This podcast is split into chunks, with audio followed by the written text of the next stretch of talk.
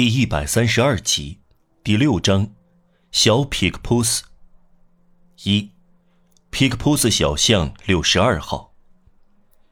半个世纪以前，皮克普斯小巷六十二号的大门是再普通不过了。这扇门平时扮演着非常引人注目，让人看到两幅真算不上阴郁的景象：一个院子围墙爬满了葡萄藤。一张在溜达的门房面孔，在底端的墙上面可以看到一些大树。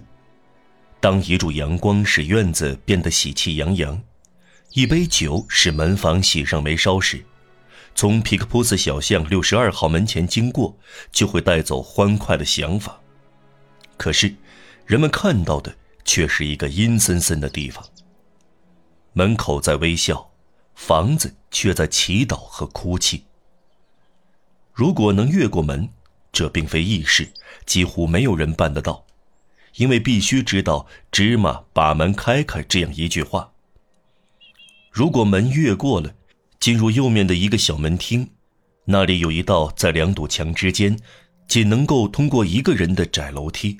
如果不被楼梯墙上的鹅黄色和墙角的巧克力色吓住，如果大胆上楼。越过第一个平台和第二个平台，就来到二楼的走廊里。鹅黄色和巧克力色对您紧追不舍。楼梯和走廊有两扇漂亮的窗取光，走廊要拐过去变得幽暗。如果绕过这个拐弯，再走几步就来到一道门前，因为门没有关，就显得格外神秘。推开门。便来到一个六尺见方的小房间，方砖地擦洗过，干净冰冷，糊的是十五苏一卷的小绿花南京壁纸。小块玻璃的一扇大窗透进暗淡的白光，位于左边，占据了整个房间的宽度。望过去看不到人，倾听却听不到脚步声和人语声。墙壁光秃秃。没有一点家具，没有一把椅子。再看的话，可以看到门对面的墙上有一个约一尺见方的窟窿，装了铁栅，铁条呈交叉状，颜色发黑，有一个个结，十分牢固，形成小方块，几乎可以说成网状，对角线不到一寸半。南京壁纸的小绿花平稳而整齐的一直升到铁条处，并不因这种阴森森的接触而害怕拐弯。设想，一个活人非常之瘦，能通过这个方窟窿进进出出，这道铁栅也会把它挡住。铁栅绝不让人身通过，但目光也就是精神可以通过，仿佛考虑到了这一点。因为靠后一点的墙上还加安了一块白铁皮，凿上无数小孔，比漏斗眼还小。铁皮下方开了一个口子，活像油桶的口。一根拉铃的绳挂在铁栅窟窿的右边。要是拉绳，一只小铃就会叮咚响起，身边会传来一个声音，令人不寒而栗。谁呀？这声音问道。这是一个女人的声音，很柔和，柔和的，阴森森的。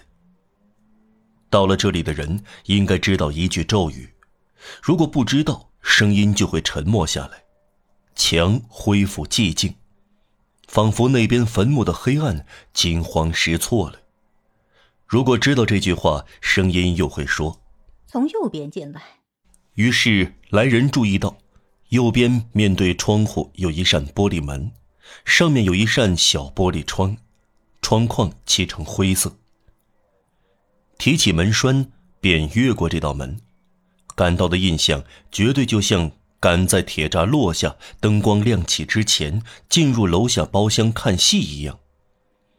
确实来到一个像戏院包厢的地方，由透过玻璃门的朦胧日光微微照亮。地方狭窄，有两把旧椅子和一张完全散掉的擦鞋垫。这是一个真正的包厢。前面的扶手栏杆的高度有一张黑木小桌。这个包厢装上栅栏，只不过这不是像歌剧院砌成金色的木栅，而是可怕的铁栅。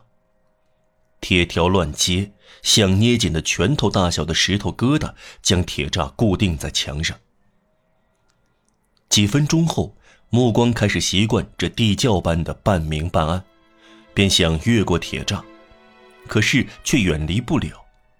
遇到的是一道黑色护窗板的障碍，护窗板由漆成香料面包黄色的黄木固定住，这些护窗板是拼接的。分成长条薄板，遮住了铁栅的整个宽度。护窗板始终是关着的。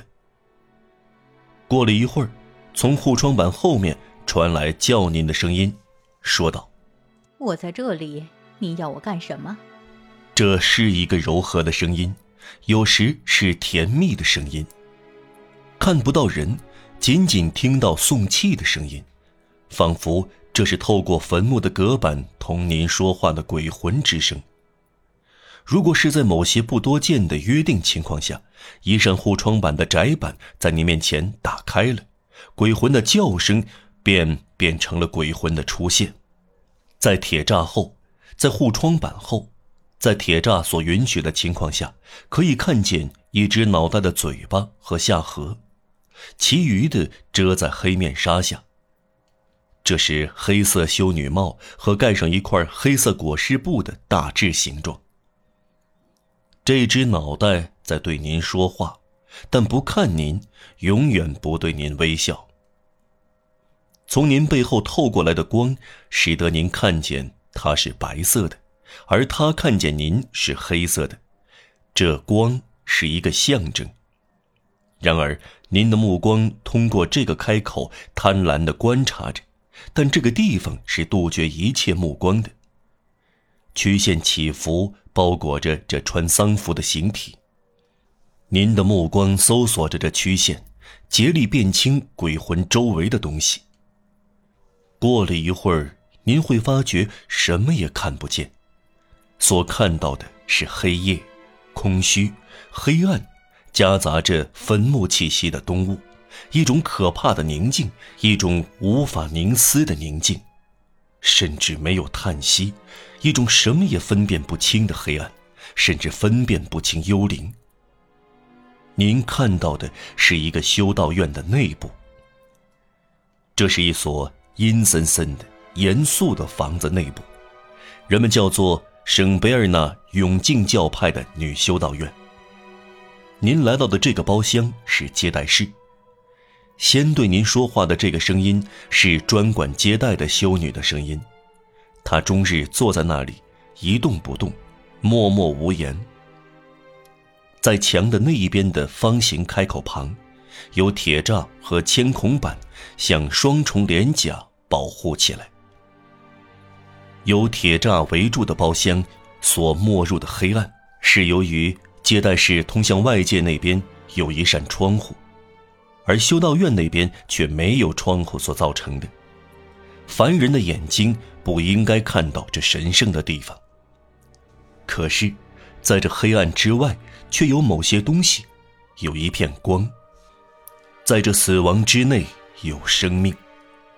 虽然这个修道院四面围墙封得密密匝匝，我们还是想进去看看，并让读者进去，有节制的描述。这是讲故事的人从来没有见过，因此从来没有说过的事。